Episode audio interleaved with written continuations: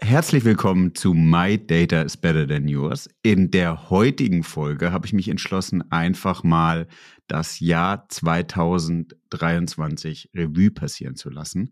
Ihr werdet jetzt eine Weile lang nur noch meine Stimme hören. Es wird niemand da sein. Die liebe Vanessa hat sich die Zeit genommen. Wir nehmen gerade samstags auf und ähm, hört sich die Folge mit an und grinst dann, wenn ich irgendwas Komisches sage. Ich habe mich entschlossen, einmal für mich persönlich das Jahr 2023 Revue passieren zu lassen, für den Podcast Revue passieren zu lassen und dann so ein bisschen zu sagen, wo geht's 24 meiner persönlichen Meinung hin mit dem Podcast, äh, mit Data, mit den ganzen AI-Themen und versuche auch ein bisschen die Themen jetzt strategisch einzuordnen, vor allem jetzt durch die neue Position bei Funke, aber auch bei The Data Institute, wo wir Firmen beraten, ist es jetzt viel häufiger meine Aufgabe, ja auch ein bisschen strategisch unterwegs zu sein, was ich bei, Funk, äh, bei Douglas auch gemacht habe.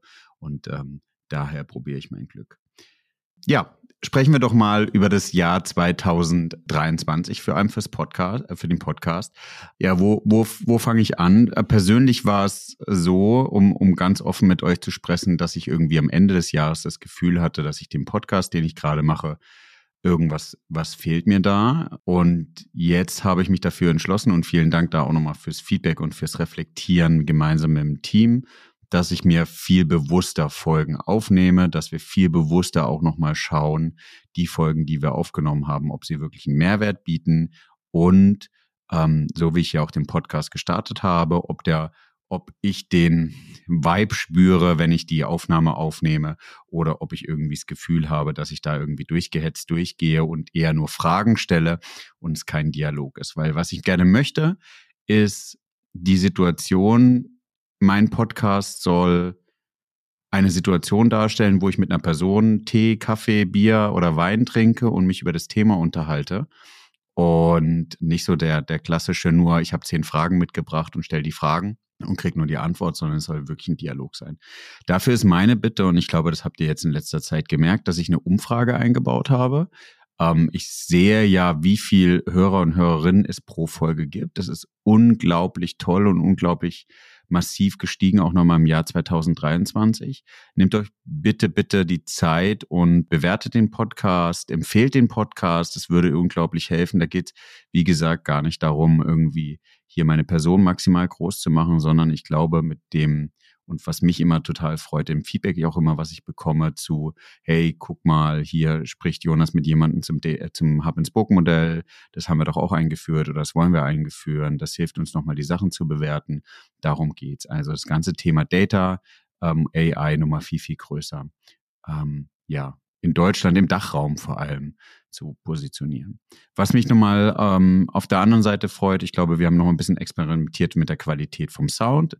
Ähm, der liebe Julian im Hintergrund, der cuttet ja immer fleißig und ich kriege immer auf die Hände geschlagen, wenn ich mit dem falschen Mikrofon aufnehme. Das haben wir jetzt geändert. Das heißt, ihr seht mich jetzt immer hier mit dem, ich sag, ähm, ja, fast Radiomikrofon.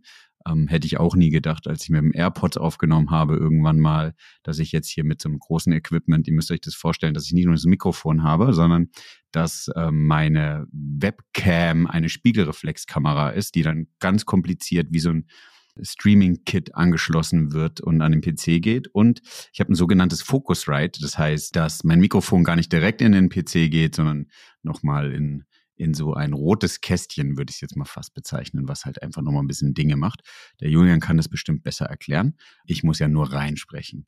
Ganz, ganz, ganz toll hat mich gefreut, dass es echt gut klappt, jetzt die passenden Gäste zu finden und Gästinnen. Ich bin auch total überzeugt äh, und erfreut mich, ähm, dass auch viele Frauen plötzlich teilnehmen. Also plötzlich im Sinne von, früher hat es sehr lange gedauert, dass ich Frauen dazu begeistern kann. Die sind immer meistens zurückhaltend. Jetzt klappt es eigentlich sehr gut.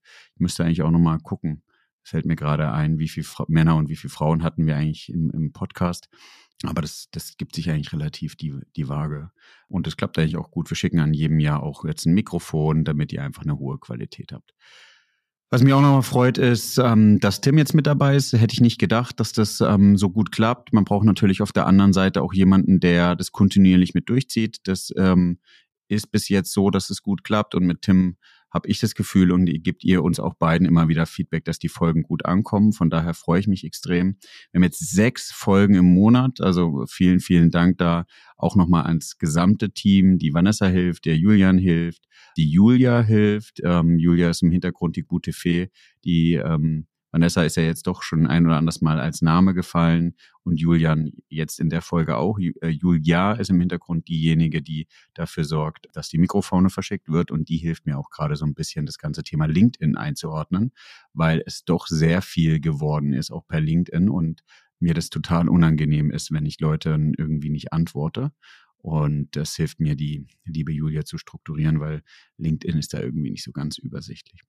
Ja, persönlich, und das kann ich euch allen nur sagen, ich weiß nicht, ob ihr die Folge jetzt irgendwie im Dezember hört, bei Funke ja gestartet und dann auch The Data Institute mit aufgebaut. Und mein persönliches Gefühl auch in, in der Führung ist, dass ich eigentlich die Sachen vorlebe und vorleben will, die ich auch von anderen verlange. Und deswegen war ich extrem viel für das Data Institute unterwegs. Wir haben ja auch einen Kunden in Wien, da bin ich zwei, drei Tage in der Woche in Wien gewesen und ähm, nicht nur in Wien, sondern dann auch immer einen Tag oder woanders. Das habe ich jetzt reflektiert für mich im, im Dezember, dass das Jahr dann doch sehr anstrengend war, dass ich wenig Zeit irgendwie ähm, mit der Familie hatte, weil ich nachts nach Hause kam, morgens dann sozusagen eigentlich schon wieder unterwegs war. Und ich habe jetzt die drei, vier Wochen im Dezember auch wirklich dafür genossen, mal meine Tochter in den Kindergarten zu bringen, viel bewusster. Ich durfte ähm, mit meiner Tochter gemeinsam frühstücken in den Kindergarten. Also es sind tolle Gefühle. Hätte man mich das vom halben Jahr gefragt, hätte ich, glaube ich, nur geschmunzelt und da nochmal an, an alle irgendwie die Information, dass ähm, Zeit kostbar ist. Und ich glaube, man muss natürlich nicht das Extreme in die eine und in die andere Richtung machen, aber ich glaube, man braucht ein bisschen Zeit für sich und für, für die Themen, die einem wichtig sind. Und nutzt auf jeden Fall jetzt äh, die vermeintlich besinnliche Zeit, wenn auch in den meisten Regionen höchstwahrscheinlich kein Schnee fällt. Ähm, vielleicht habt ihr dann trotzdem Zeit mit der Familie, die ihr gemeinsam verbringt.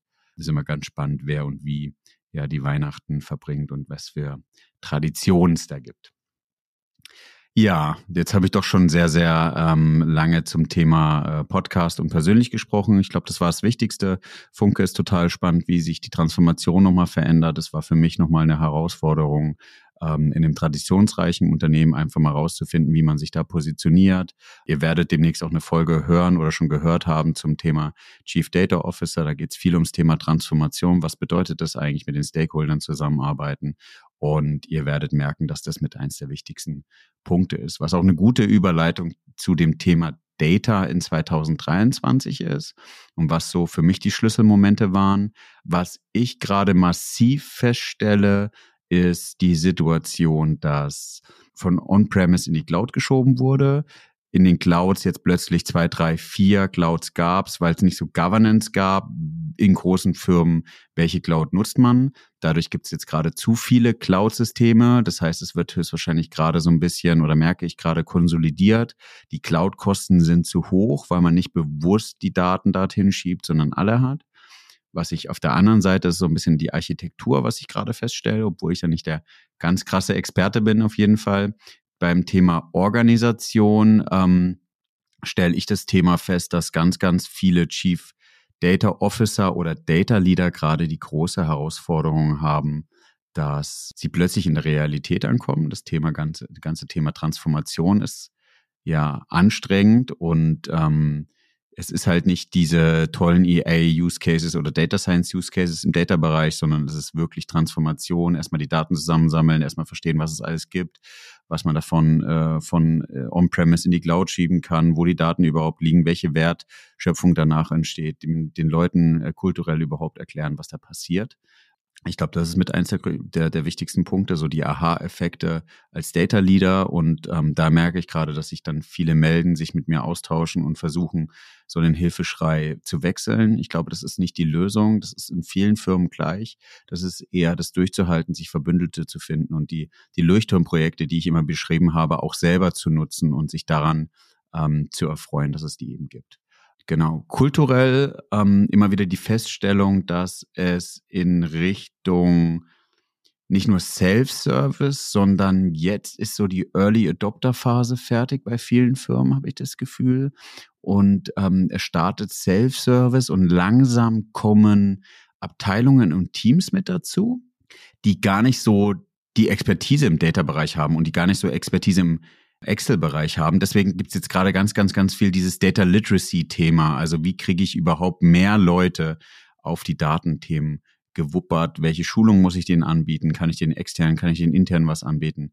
Ja, das ist so die Themen, die mich, die, die ich gerade festgestellt habe. Für 2023 ist, glaube ich, JetGPT, Generative AI gerade ja so das, das massive Thema, was ähm, Organisationen da beschäftigt da nur meine persönliche Meinung an alle Leute, die es jetzt gerade hören. Ich glaube, es gab eine Studie von McKinsey zum Thema Organisation und da sagen die irgendwie ein Drittel der Befragten sagen, dass sie mindestens in einer Geschäftsfunktion KI einnutzen nutzen. Ich glaube, KI ist so ein abartiges Buzzword. Was bedeutet das eigentlich? Ähm, wollte ich auch mal eine Folge dazu machen. Was, äh, wie, wie hängt eigentlich alles miteinander zusammen? Wie ist es im Data-Bereich? Und da sei immer gesagt, meine Feststellung ist gerade, dass große äh, Modelle dafür genutzt werden, so einfache, simple Use Cases zu machen, wie Text zu aggregieren, also Summaries zu schreiben. Aber es gibt noch nicht wirklich den Use Case, der der Durchbruch ist. Und das Unwort skalieren wird ja immer wieder benutzt. Also ich habe das Gefühl, dass die Sachen, die dann genutzt werden im KI-Bereich, gar nicht so sehr Mehrwert im Unternehmen bringen, sondern dass es eben nur ein kleiner Tropfen auf dem heißen Stein ist. Und dass ihr auf jeden Fall, ich sage nicht immer nur dieses eine Thema macht, sondern wenn, wenn ich KI im Vorstand kommunizieren würde, würde ich immer sagen, dass es zwei Themen gibt. Man kann die Leuchtturmprojekte, man kann die Schnellboote aufbauen, aber man muss im Hintergrund die Foundation zur Skalierung bauen, also die Grundlage, genauso wie man sie im Data bauen muss. Und äh, das sollte man auf jeden Fall nicht außer Acht lassen. Werbung in eigener Sache.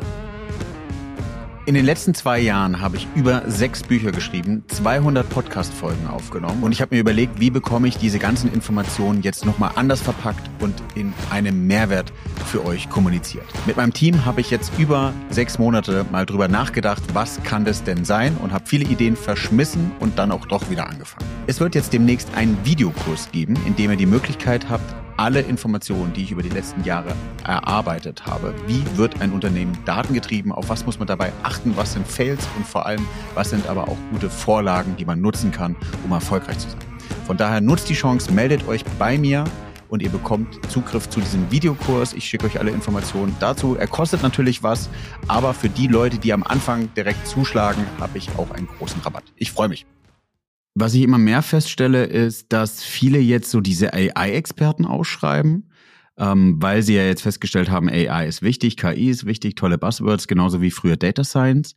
Da muss ich ein bisschen schmunzeln oder fast schon lachen, weil keine der Firmen sich mal Gedanken darüber gemacht haben, was sie eigentlich im Data Science Bereich haben. Und bitte hört auf, AI und KI Sachen auszuschreiben und guckt euch erstmal eure Data Science Experten an und Expertinnen weil die machen in dem Bereich schon viele Sachen und tolle Sachen und ihr vergrault die wirklich, indem ihr sozusagen AI-Sachen ausschreibt und würdet denen dann nicht die Expertise zuschreiben, die man eben braucht. Also von daher hört damit auf. Ähm, die, viele versuchen jetzt da in den Bereich reinzugehen. Guckt euch erstmal an, wen ihr da habt, wen, welche Expertisen ihr dort habt und dann, das kann man ganz einfach über Umfragen machen und dann könnt ihr in den Bereich viel, viel tiefer einsteigen. So, Trends und Vorhersagen fürs Jahr 2024. Ich glaube, es wird extreme Entwicklungen geben mit dem AI Act. Also, ähm, welche Auswirkungen hat der auf die Themen Sicherheit, auf dem Themen Einsatz? Ich glaube, dass viele Unternehmen, die geschafft haben, KI erfolgreich einzusetzen und KI erfolgreich einsetzen, heißt eben auch die Foundation schaffen. Die können über Best Practices wirklich, also wie klassische Leuchtturmprojekte, vielleicht im Generative KI-Bereich äh, schaffen, ähm, eine Transformation zu begleiten. Nur zu begleiten, ich glaube auch, dass man die kulturell selber mit ähm, durchziehen muss. Ich glaube, eins der großen Themen, die uns nächstes Jahr beschäftigen werden, ist, äh, dass sich ähm, große Sprünge in der Sicherheit von KI gemacht wird, also Zusammenarbeit von Organisationen auch ähm, mit Regierungen in Richtung robuster und sicherer KI-Systeme. Da stellt man ja immer wieder fest, dass ähm, die Sachen, die man promptet und das ganze Thema sozusagen eher in den negativen Sinn nutzen kann, wird immer weniger. Ich finde ein sehr, sehr plakatives Beispiel und ähm, da kann sich jeder jetzt einmal drüber Gedanken machen. Ich glaube, es sollte Modelle geben, vielleicht, wo man Menschen nackt prompten kann. Und es sollte Modelle geben, wo man Kinder prompten kann, aber es sollte nie die Situation sein, wo man beides in einem Modell machen kann. Und ich finde, das ist eigentlich sehr, sehr, sehr erschreckend, in welche Welt wir plötzlich da eintauchen, wenn wir das einmal ausgesprochen haben. Das ist schon eine Hausnummer, auf die wir uns auf jeden Fall fokussieren sollten. Faszinierend ist, glaube ich, jetzt im Gesundheitsbereich, wo KI plötzlich hingeht. So Chirurgen können plötzlich Sprachbefehle nutzen, um außerhalb von dem Operationssaal Informationen zu erhalten, aber auch die Arbeit damit zu erleichtern. Also da gibt's richtig, richtig massive Bereiche, wo jetzt KI oder AI äh, plötzlich eine, eine eine Innovation treibt, die spannend ist. Ich glaube auch in der Arzneimittelforschung, wir hatten ja jetzt erst Corona, aber auch in dem Bereich wird es viele Themen geben, die man plötzlich durch äh, Vorhersagen, aber auch durch komplexe Modellierung schafft, da KI erfolgreich einzusetzen. Also von daher ist es eins mit der, der spannendsten Themen, wo KI auch helfen kann, nächstes Jahr wieder mit reinzugehen. Zum Thema Data nächstes Jahr, ich glaube, da wird recht viel ähm, so ich, man, man beschreibt es als Edge Analytics, also es wird Themen geben, dass jetzt ist ja gerade die Situation, dass wir Daten eher zentral ablegen, sie dann Visualisierung. Wir versuchen gerade viel Realtime oder Neartime-Daten zu machen. Und wenn man so ein bisschen in die, in die Langzeitprognose geht, in die Vision geht, vielleicht nicht nächstes Jahr, aber in den nächsten Jahren wird es, glaube ich, so man sagt Edge Analytics, also die Zunahme von der Datenverarbeitung direkt am Entstehungsort. Also dass du viel mehr Use Cases plötzlich findest, die du mit Real-Time Analytics auch wirklich mit Vorhersagen beziehungsweise mit Empfehlungen direkt an den Punkt bekommst, wo du die Daten analysierst. Ganz simpel Beispiel, um irgendwie plakativ zu sein. Du hast sonst die Situation, dass du die Daten aus dem Formel 1 Auto analysierst, sie dann wieder zurückgibst, sie dann nochmal sozusagen an der, im zentralen Ort analysierst und dann eine Empfehlung direkt an den Fahrer zurückgeben. Ich glaube, es wird bald die Situation sein, dass du immer mehr Empfehlungen direkt die Daten werden direkt im Fahrzeug erhoben und direkt entsteht eine Empfehlung. Also die ganze Art und Weise, wie die Architektur aufgebaut ist, wie auch die Empfehlung ist, geht es dazu über, dass es schnellere Empfehlungen gibt und zwar an dem Ort, wo die Daten auch erhoben werden und nicht, nicht, nicht nochmal ganz große äh, Architekturen entstehen. Ähm, Data Mesh ist fast schon ein ausgelutschter äh, Begriff, aber viel, viel mehr Firmen beschäftigen sich ja nochmal mit Data. Du, man merkt, glaube ich, und ihr auch, dass die Datenreife in Organisationen jetzt plötzlich nochmal sich verändert, über die Jahre sich schon verändert hat. Und es wird dazu kommen, um schneller unterwegs zu sein, sage ich immer, der Hub and Spoke funktioniert deswegen gut, weil du in den Spokes natürlich das Thema Business hast und du brauchst Analytics in der Nähe vom Business. Und Data Mesh Architektur ist ja wirklich die dezentrale Verwaltung für Kunden, für, um, um, um mehr Zugang, um mehr Daten, Analytics eben in, der, in dem Fachbereich zu haben. Und das wird sich, glaube ich, noch mehr entwickeln. Mitunter aber vergesst nicht die zentrale Funktion für Governance, für äh, architektonische grundsätzliche Entscheidungen, weil du brauchst die Daten ja dann vielleicht auch mindestens einmal im zentralen Ort abgelegt und vor allem jetzt so Themen wie KI und AI, das sollte nicht jeder einzeln machen, sondern da solltest du eine zentrale Forschung haben. Was ich mir wünschen würde, ist, dass Data und KI, AI, die ganzen Themen mal helfen, um große Probleme, globale Probleme, die wir haben, wie Klimawandel und Armut zu lösen. Das wünsche ich, glaube ich, uns allen. Also, dass wir wirklich mal die Situation haben, dass wir die tollen Errungenschaften, die wir jetzt haben, nicht nur für uns selbst nutzen und gucken, dass wir immer mehr Geld verdienen oder uns besser geht oder der Wohlstand sich mehr entwickelt, sondern dass wir wirklich mal Themen lösen wie Klimawandel und Armut. Und ich hoffe, dass es da auch mehr Initiativen zu dem Thema gibt und Forschungen, die dann diese Themen viel, viel mehr nochmal einsetzen. Genau. Was könnte man noch sagen? Nächstes Jahr wird auf jeden Fall die Situation sein, dass multimodale äh, Large Language Models entstehen. Also viel mehr, dass du ähm, nicht nur ähm, über Text gehst, sondern dass du auch über Bild, Sprache und Co. gehst. Ich glaube, das ist eins der wichtigsten Punkte. Ja, was wünsche ich mir? Jetzt habe ich sozusagen mit den Data-Themen erstmal angefangen. Äh, was wünsche ich mir fürs nächste Jahr für meinen Podcast? Ähm, ich würde mir unglaublich wünschen, viel mehr Vor-Ort-Aufnahmen zu machen. Ich würde, und das ist ja, warum ich den Podcast mache, dieses ganze Thema Sachen mal live zu erleben. Also wenn ihr jemanden kennt, ich würde ultra gerne nochmal zu einem ähm, Fußballverein vor Ort gehen und mir das ganze Thema nochmal anschauen, auch die Sports Analytics, also welche Daten werden überhaupt bei einem Spieler erhoben. Bei einer NFL würde ich das gerne machen. Ich trage ja selber eine Whoop. Ähm, die Whoops sind wohl sehr auch aktiv im, im Football. Also in dem Bereich das nochmal machen. Formel 1 würde mich total interessieren. Und leider sind die ganzen Automotive-Kunden, also wenn hier jemand mit dabei ist, der sich im Automotive-Bereich wohlfühlt, die berät oder sozusagen auch da arbeitet. Ihr seid leider sehr verhalten. Ich würde mal sehr, sehr gerne in einem Auto drin sitzen. Ich organisiere fünf GoPros und wir fahren mal durch die Gegend und irgendjemand erklärt mir mal, welche Daten eigentlich für was alles verwendet werden. Also da muss es ja ultra viele Sachen geben. Macht euch keine Sorgen, wir werden den Podcast auch so aufnehmen, dass da alles gut ist. Ich glaube nämlich nicht, dass äh, aufgrund der deutschen Regulierung, dass da jemand irgendwie Schmut reibt, aber es würde mich ultra interessieren, was da mal passiert. Und so, so zieht sich das sozusagen durch. Also viel mehr Vor-Ort-Aufnahmen würde ich mir nächstes Jahr wünschen und euch mal mitnehmen. Also auch eine, meine YouTube- Themen ein bisschen weiter ausbauen, dass man auch wirklich mal was zum Anfassen hat, weil ich glaube, das ist eines der wichtigsten Punkte.